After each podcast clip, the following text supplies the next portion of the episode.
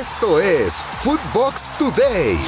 Cruz Azul contra Tigres, el platillo principal de la jornada 13 del fin de semana. La Liga MX regresó a la actividad este jueves con el partido entre Querétaro y Cholos, duelo que culminó 1 a 1 con goles de Mauro Manotas al 43 y de Kevin Ramírez a los 74, en lo que significó el debut como estratega en México de Sebastián Méndez con Tijuana. Este día de viernes, la actividad continúa con Necaxa recibiendo al cuadro de Puebla y Mazatlán recibiendo al Atlas. Para el sábado, Rayados le hará los honores a León, Atlético de San Luis al América, Pachuca, Santos y Cruz Azul recibe en el Azteca Tigres en el partido de la jornada. Para el domingo, Pumas se enfrentará a Juárez y las Chivas al Toluca.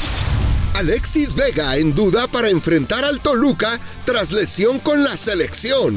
Luego de que Alexis Vega se lesionara en el juego de la selección mexicana contra El Salvador en el Cuscatlán, las Chivas dieron su informe médico y determinaron que la lesión del delantero en el tobillo izquierdo lo pone en duda para medirse al Toluca el domingo en el estadio Akron. Mientras que el defensa Luis Olivas también estará de baja por un mes por una lesión muscular lo mejor de Footbox.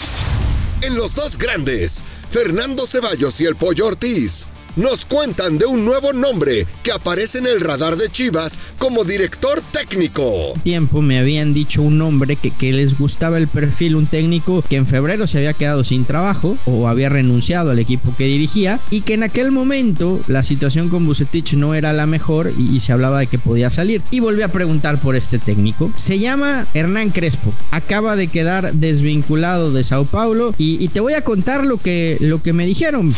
En Footbox México André Marín y el ruso Brailovsky analizan lo que se viene este fin de semana con la jornada 13 de la Liga MX. Vamos a ver una jornada de baja calidad afectada por todo lo que nos trajo la fecha FIFA o confías en que los equipos nos van a mostrar una buena cara? Por supuesto que muchos de los equipos van a tener bajas, bajas de los jugadores seleccionados, por ejemplo los que vienen de Sudamérica, recién acaban de terminar de jugar esta fecha triple el día de ayer y muchos de ellos no van a poder jugar y algunos otros posiblemente estén en la banca y terminen entrando. Pero esto quiere decir que los equipos, la mayoría eh, o algunos de ellos no van a jugar con sus equipos completamente titulares.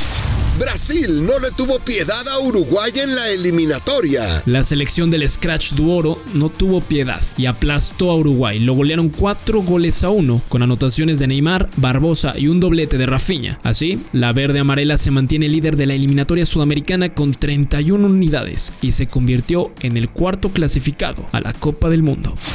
Lautaro Martínez salva a Argentina del desastre ante Perú. El delantero del Inter de Milán, Lautaro Martínez, salvó del desastre a la selección de Argentina en el duelo de la eliminatoria frente a Perú. Escuadra que se le complicó al albiceleste y que estuvo a nada de llevarse puntos en la bolsa de esta visita. De no haber sido porque el jugador de Cruz Azul, Yoshimar Yotun, falló un penal en el segundo tiempo.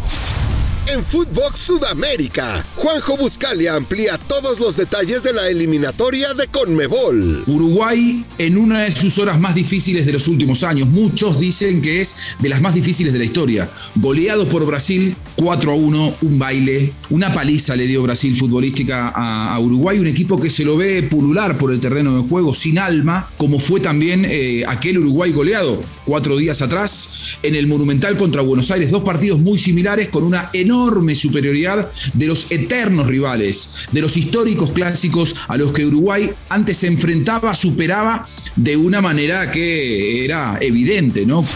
En Footbox USA recordamos al gran Jorge Campos y su paso por la MLS en el día de su cumpleaños. Rodo, eh, platiquemos porque hoy, hoy es cumpleaños de alguien que conoces muy bien.